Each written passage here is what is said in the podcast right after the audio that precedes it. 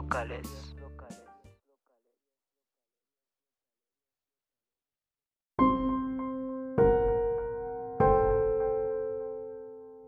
Hola, hola, estamos de regreso en el capítulo número 6 de Historia Locales.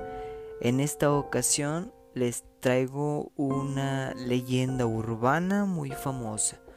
Una leyenda que posiblemente las personas que vivimos en Guadalajara estamos familiarizados, pero quizá quienes vivan fuera no tengan idea de lo que eh, pues sale en el título y así es. Resulta que en Guadalajara tuvimos un vampiro. tuvimos un vampiro el cual fue enterrado en nuestro museo, el Panteón de Belén. Eh, cabe destacar que esto es una leyenda urbana, por lo tal, por, por lo tanto existen muchas versiones diferentes, pero afortunadamente la historia es de quien la escribe. Entonces yo sé que a lo mejor tú vas a tener una versión un poco más interesante sobre esto, o a lo mejor un poco más emocionante, pero eh, vamos, voy a contarles y relatarles generalizado lo que se dice de este vampiro de Guadalajara. Así que oficialmente damos inicio al capítulo número 6 de Historias Locales. Y esto es lo que se cuenta. A finales del siglo XVIII, en la época colonial, llegó a la ciudad de Guadalajara, en Jalisco, un hombre proveniente de Europa. Las haciendas más adineradas por lo regular ofrecían banquetes con la esperanza de que este conde europeo llegara siquiera a presentarse, pero jamás lo hizo y no tuvo contacto con alguno de la gente más adinerada de Guadalajara de ese entonces. Se distinguía mucho el señor europeo por andar siempre bien vestido y por haber comprado una costosa hacienda. Sin embargo, no logró la simpatía de los habitantes a quienes les parecía sospechoso que siempre vistiera de negro. Y claro, ¿a quién no le va a ser sospechoso una persona que se vista completamente de negro?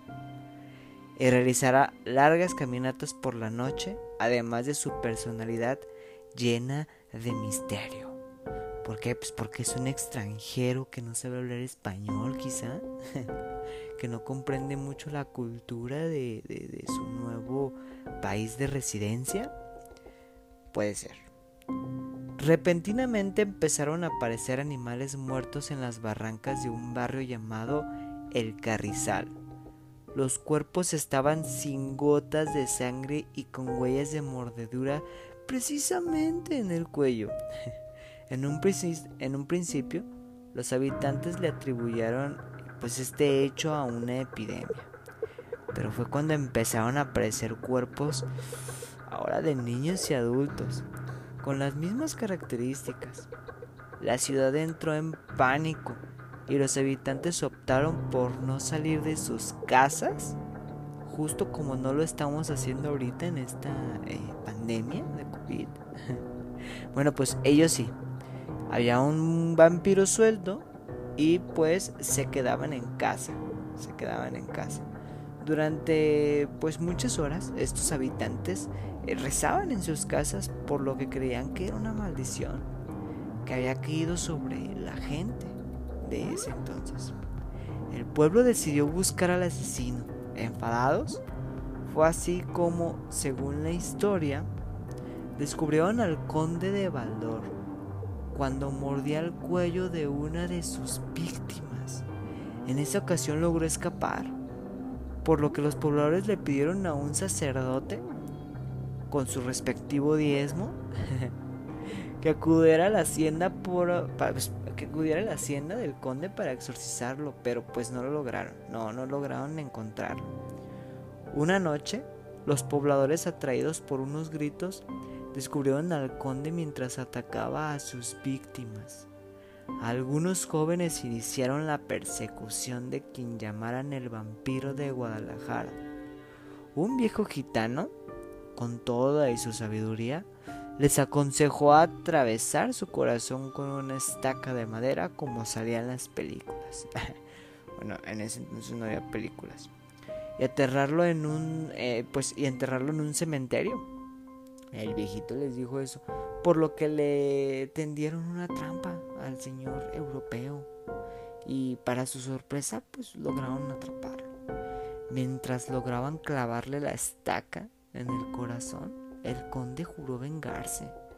Después de, después de seguir el consejo del gitano, los jóvenes llevaron el cuerpo al panteón de Belén, donde lo enterraron. El sitio oficial del Museo Panteón de Belén destaca que el día siguiente la sorpresa de los pobladores fue mayor, pues así de la nada la estaca se había convertido en un árbol de manzanas. bueno, no era de manzanas, pero la estaca se convirtió en un árbol de la noche a la mañana. Con lo que nació una de las leyendas más antiguas de Guadalajara.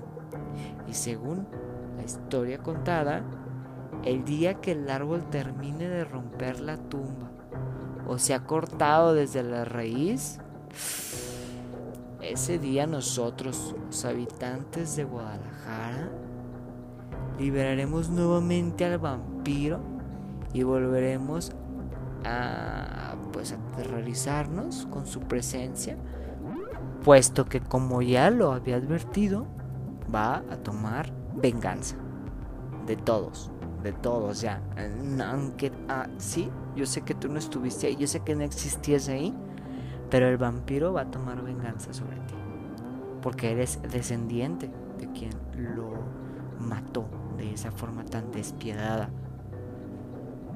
Se afirma que durante la noche, entre las ramas del árbol, que ahora existe, actualmente existe, esto es real, voy a dejarles las imágenes, todavía existe un árbol sobre una tumba, dice que se pueden ver reflejadas las caras de las víctimas.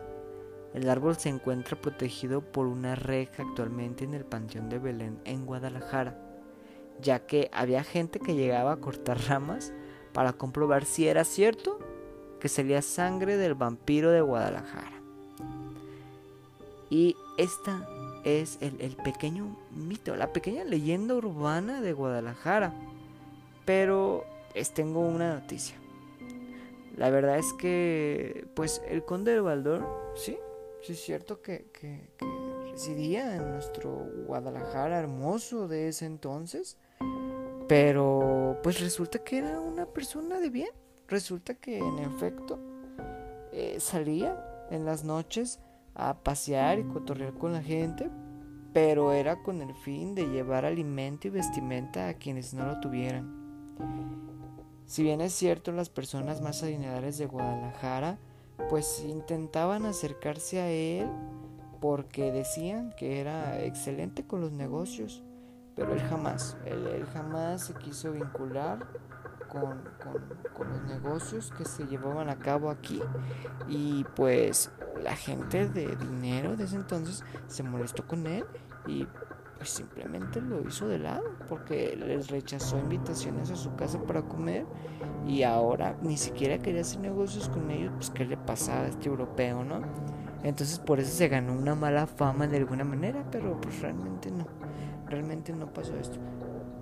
Si es correcto, existe un árbol en el panteón y pues nada, aquí nos ves a la gente de Guadalajara, pues asustados, ¿no? Cuidando el árbol, todos los días lo regamos, eh, le ponemos ahí soportes para que no se nos vaya a caer, no vaya a ser la de malas, ¿verdad?